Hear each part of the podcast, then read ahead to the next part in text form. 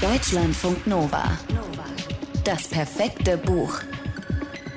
Für den Moment, wenn dir deine beste Freundin plötzlich fremd vorkommt. Franziska joggt. Sie holt ihr Handy hervor, filmt ein paar Sekunden lang ihre Beine beim Laufen und lädt das Video, ohne dafür anzuhalten, in ihre Story bei Instagram. Why not? Franziska macht hier Sport. Der Sport tut ihr gut, zumindest beim Machen. Danach ist das manchmal schwierig. Zuerst ist sie euphorisch, dann traurig, so als wäre sie auf Entzug. Sie hat schon mehrmals danach im Netz gesucht, mit den Stichworten Joggen, traurig, Endorphinabfall.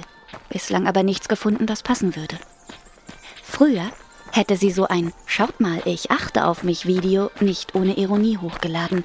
Früher war sie aber auch neidisch auf jede Frau gewesen, die minimal jünger als sie selbst war und trotzdem offensichtlich in irgendeiner Disziplin weiter. Früher, wie das klingt.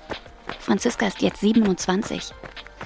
Natürlich ist ihr klar, dass bei Instagram alles Selbstdarstellung ist, egal ob du es ironisch oder ernst meinst und egal wie viel Meter die Captions sind. Wie lustig würden es ihre Follower finden, wüssten sie, dass die Autorin zum Joggen entweder schnellen Techno oder frauenfeindlichen Deutschrap braucht.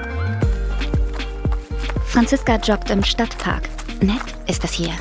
Sie überholt einen Mann mit sehnigen Kniekehlen kommt vorbei an zwei älteren Frauen, die auf der Wiese Yoga machen, in Funktionskleidung, sieht Eltern mit Lastenrädern und eine vierköpfige Familie mit Ringelmützen, die einträchtig beieinander hockt und Obst aus einer Frischhaltebox isst. Alles, was sie sieht, könnte ihre Zukunft sein. Die Kniekehlen, die Funktionskleidung, die Ringelmützen, die Obstbox. Könnte. Franziska zieht das Tempo an. Sie hört Risiko von Bones MC. Mi, mi, mi, sagt Franziska zu sich selbst, als sie auf den blinkenden Cursor starrt. Sie will sich nicht selbst bemitleiden. Sie will schreiben, obwohl es dafür jetzt eigentlich zu spät ist. Nach dem Joggen hatte Franziska noch ein paar Sit-ups und Legestütze eingeschoben, dann geduscht und ihr Instagram-Profil gecheckt. Drei Leute haben auf ihre Story reagiert. Okay, cool. Nicht. In zwei Tagen trifft Franziska ihre Lektorin. Bis dahin muss er ein paar Kapitel fertig haben. Bis dahin muss erkennbar sein, wovon und vor allem von wem die Geschichte handelt. Das ist kompliziert. Denn was sie schreibt, das handelt von Franziska und ihren engsten Freundinnen. Aber sie selbst spielt gar nicht mit. Freizeit heißt der erste Roman von Carla Kaspari. Er erzählt von Franziska, die mit Mitte, Ende 20 nach zweijährigem Aufenthalt für ein Studium in Paris nach Deutschland und in ihre bis dahin untervermietete Wohnung zurückkehrt, in ihr altes Leben. Franziska lässt mit der Rückkehr nicht nur eine andere Welt zurück, sondern auch eine Beziehung mit Cyril. Dass es vorbei war, machte sie nicht nur daran fest, dass sie jetzt anders empfand, wenn sie Cyril beobachtete.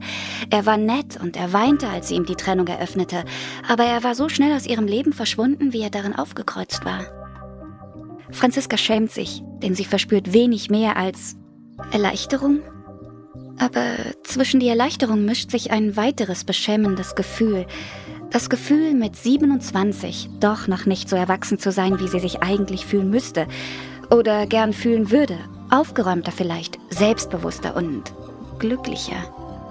Vielleicht ist sie auch schon zu erwachsen. Franziska steht gut da, ist unabhängig. Sie schreibt Songtexte im Auftrag namhafter MusikerInnen.